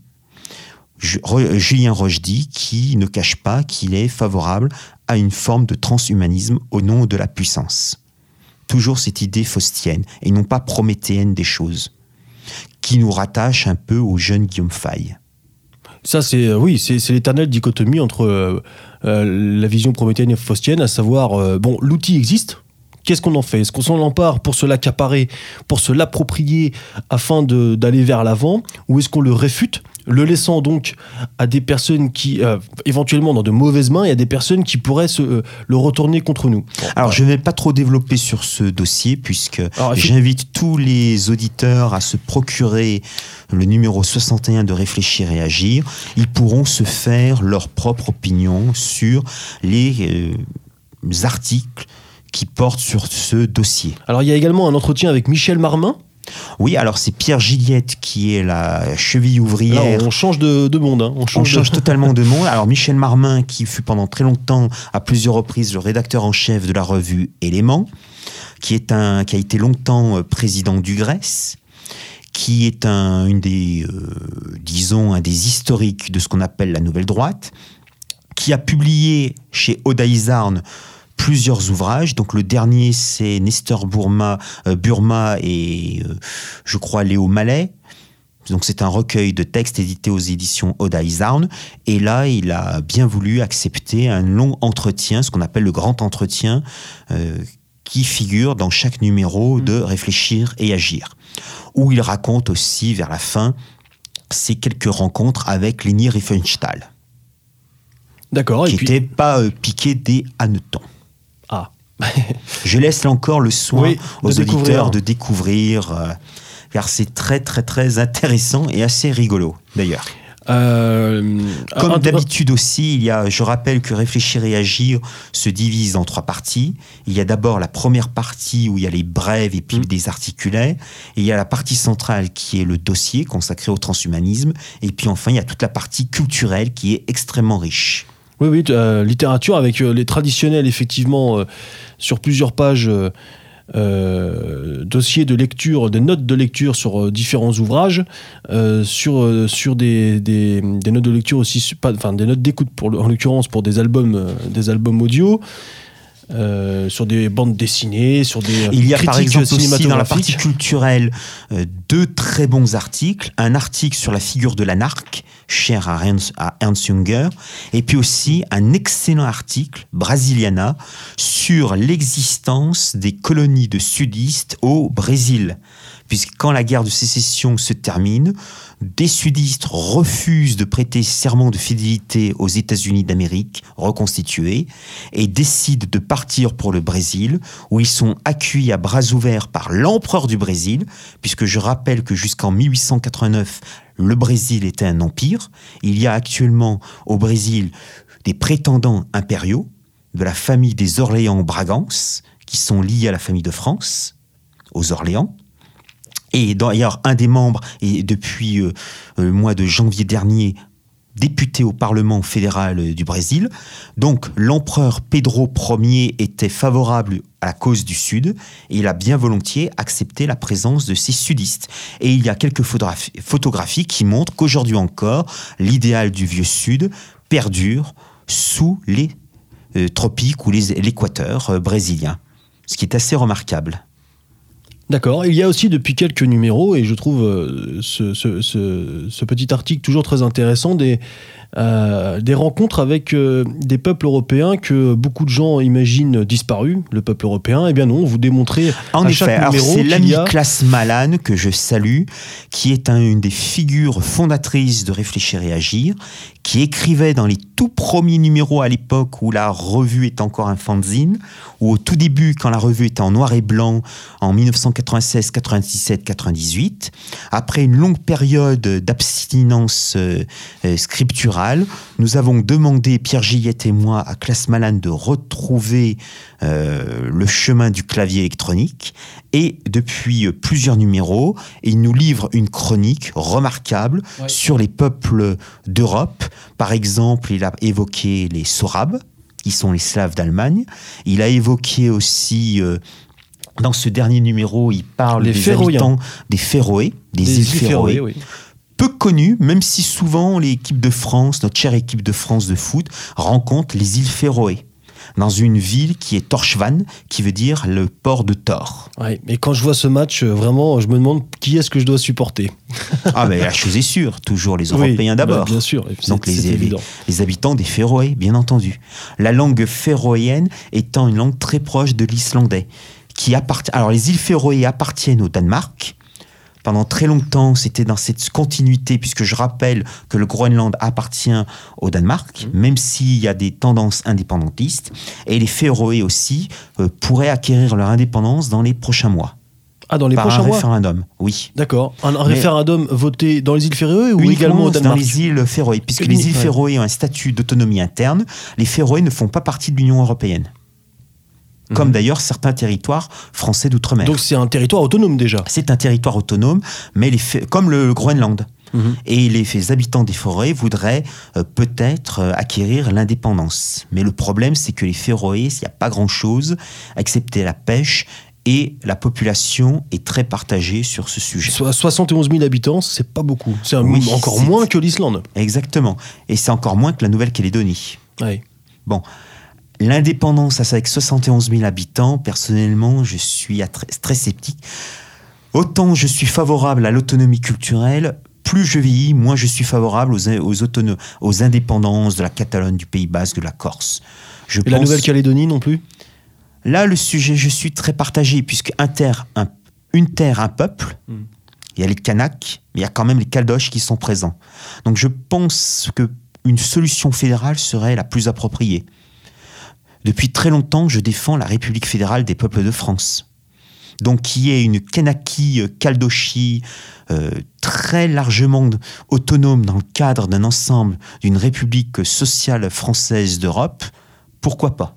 D'ailleurs, euh, petite parenthèse, en 2017, Marine Le Pen, pour obtenir ses 500 signatures indispensables à l'élection présidentielle, a eu l'appui des partisans de Gaston Floss. Gaston Floss, qui fut pendant très longtemps le président de la Polynésie française, qui est un système qui a un système d'autonomie euh, très large, et Gaston Floss, grand ami de Jacques Chirac d'ailleurs, multicondamné, lui aussi, lui qui, aussi. Ne peut plus, euh, qui ne peut plus euh, briguer un mandat électoral actuellement, avait demandé en échange des signatures que Marine Le Pen mette dans son programme présidentiel que la Polynésie française devienne un État associé à la République française. Comme quoi, même les jacobins du Rassemblement national peuvent faire parfois euh, des compromis en faveur d'une forme de fédéralisation à l'intérieur de la République. Et pour des raisons géostratégiques? Aussi très important, la Nouvelle-Calédonie, il faut garder les territoires d'outre-mer au Pacifique. Autant on pourrait larguer la Guadeloupe, la Martinique, puisque aujourd'hui il n'y a pas grand-chose à en retirer, même la Guyane, quoique la Guyane, il y a la hmm. base de Kourou, donc on pourrait un petit peu discuter. Tu gardes la base autant on peut faire comme les Britanniques, bah c'est-à-dire on donne l'indépendance, en fait on contrôle indirectement euh, via euh, des systèmes de corruption euh, les dirigeants locaux. Ça, c'est parfaitement possible. Autant j'estime qu'il faudrait que nous gardions quand même un pied dans le Pacifique, qui est une zone d'avenir très important pour la géopolitique et l'économie mondiale. Et toujours cette idée de grande Europe, la grande Europe que je conçois, dans l'idéal de Reykjavik jusqu'à Vladivostok, doit avoir quand même des parcelles d'outre-mer, surtout dans le Pacifique et aussi dans l'océan Indien avec les Kerguelen. La France et ses, euh, et ses positions, euh, notamment euh, dans le Pacifique, fait, d'elle la, deuxième, oui, avec plus de 11 millions de kilomètres carrés. Exactement. Alors, derrière les États-Unis. Derrière les États-Unis. Derrière, certains diront que c'est plus un poids qu'autre chose aujourd'hui parce qu'il faut, il faut, il faut, il faut des financements, il faut pouvoir assumer tout ça. Alors, contrairement à ce qu'on croit, c'est pas. Alors, je vais pas faire une émission sur. Euh, oui, on digresse là, chers auditeurs, mais on est bien, on est entre nous et on, la France on du Pacifique. Euh, ce qui pose un problème, c'est Mayotte. Bon, alors ça, ça la, la départementalisation voulue par l'ineffable Sarkozy, qui a encore commis une erreur euh, considérable. Mayotte qu'il faudrait larguer, qu'il faudrait redonner aux Comores. Oui à la différence de certaines actions françaises comme Pierre Pugeot, qui était, par ailleurs était un homme charmant, extraordinaire, militant, qui défendait depuis 1974 Mayotte française. Non, Mayotte n'est pas française. La Guadeloupe, la Martinique, qui, euh, qui pourraient devenir des États indépendants, pourquoi pas. Saint-Pierre et Miquelon, qui reste français puisque la population est européenne même s'il vote socialiste ou Macron, bon, c'est pas un problème là. Et puis surtout, euh, dans l'océan Indien et l'océan Pacifique, nous gardons nos possessions. La Réunion, alors est-ce que la Réunion pourrait devenir un État indépendant? Il n'y a pas de mouvement indépendantiste. Là encore, il faut penser État associé. Et les îles Kerguelen, il y, a des mouvements indépendantistes là-bas? Des pingouins. Il y a un mouvement terroriste pingouin. Ils ont le gilet jaune aussi. Hein. Ils ont aussi les gilets jaunes. On dirait des balles de tennis. Et je ne parle pas du mouvement néofasciste à Terre Atelier en Antarctique, qui est redoutable. Où ça oh en terre à terre. D'accord. Mais là, je crois que heureusement qu'il est bientôt le temps d'arrêter parce que sinon on va raconter énormément de bêtises. Oui, et ben, pour, euh, pour clôturer donc la présentation de, de, de, ce nouveau numéro des Réa, je voulais aussi saluer le travail. Euh, d'illustration euh, de Adolphe et euh, de Projet Chaos, c'est ça? Oui. Projet Chaos. Qui, est un nouveau venu? C'est un nouveau C'est venu. un nouveau venu. Très C'est beau Pierre dessin. Gillette qui a demandé euh, au projet KO d'intervenir. Alors, dans le précédent numéro, le numéro 60 sur mai 68, Adolphe avait fait une merveilleuse caricature où on voit une mère qui dit à sa fille Tu euh, n'as toujours pas appris à lire et à écrire Et la fille répond Oui, mais en revanche, on a appris à mettre une capote avec la bouche. Ça, c'est extraordinaire. Il y a, celle-là aussi où il y a. Là, il y a. Il y a. euh, euh, il y, a, il y a un noir, il y a un noir là, qui, qui dit euh, tuer les blancs. Ah oui, alors, ra- un- alors, avec euh, sous-titre un rappeur appelle à tuer les blancs, donc ce qui faisait référence à une à une polémique, à une actualité d'un rappeur donc qui, qui, qui, qui appelait à tuer les blancs. Donc on voit un noir qui dit tuer les blancs, et là le, un blanc à côté de lui qui dit attention, pas de blanc, pas de caf. Voilà, bon, en tout, mais c'est euh, même Projet KO, c'est- pas mal ce qu'il ce qu'il propose, c'est- joli, c'est bien. Euh, très bien, alors où est-ce qu'on peut se le procurer ce, ce, Eh ce magazine Réfléchir et agir peut se trouver dans les kiosques. En général, on les trouve aussi dans les supermarchés. J'ai pu remarquer que euh, en supermarché, il y a quelques numéros. Donc pour 7 euros, on a euh, pas mal de pages. C'est riche, c'est pertinent, ça fait rire, parfois ça fait bondir, mais c'est l'esprit R&A. Oui, et, Et euh, puis il faut surtout ne pas oublier oui, je te de s'abonner à réfléchir et agir. Alors quand on s'abonne à réfléchir et agir, un abonnement simple, c'est 26 euros, mais c'est quatre numéros et il y a un cadeau offert aux abonnés. Alors c'est pas le striptease de Gênes Crampon, zut non, malheureusement.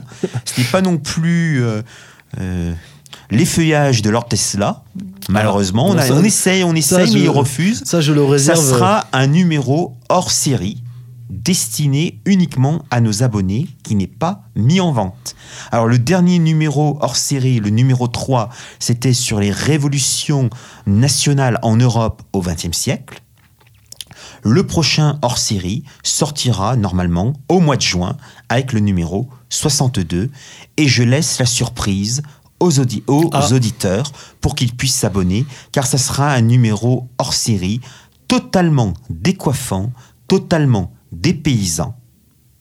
Je Euh, n'en dis pas plus. Il y aura des pingouins Je Des pingouins gilets jaunes Non, d'accord. Non, il n'y aura ni gilet jaune, ni pingouin. Ça sera au-delà du temps.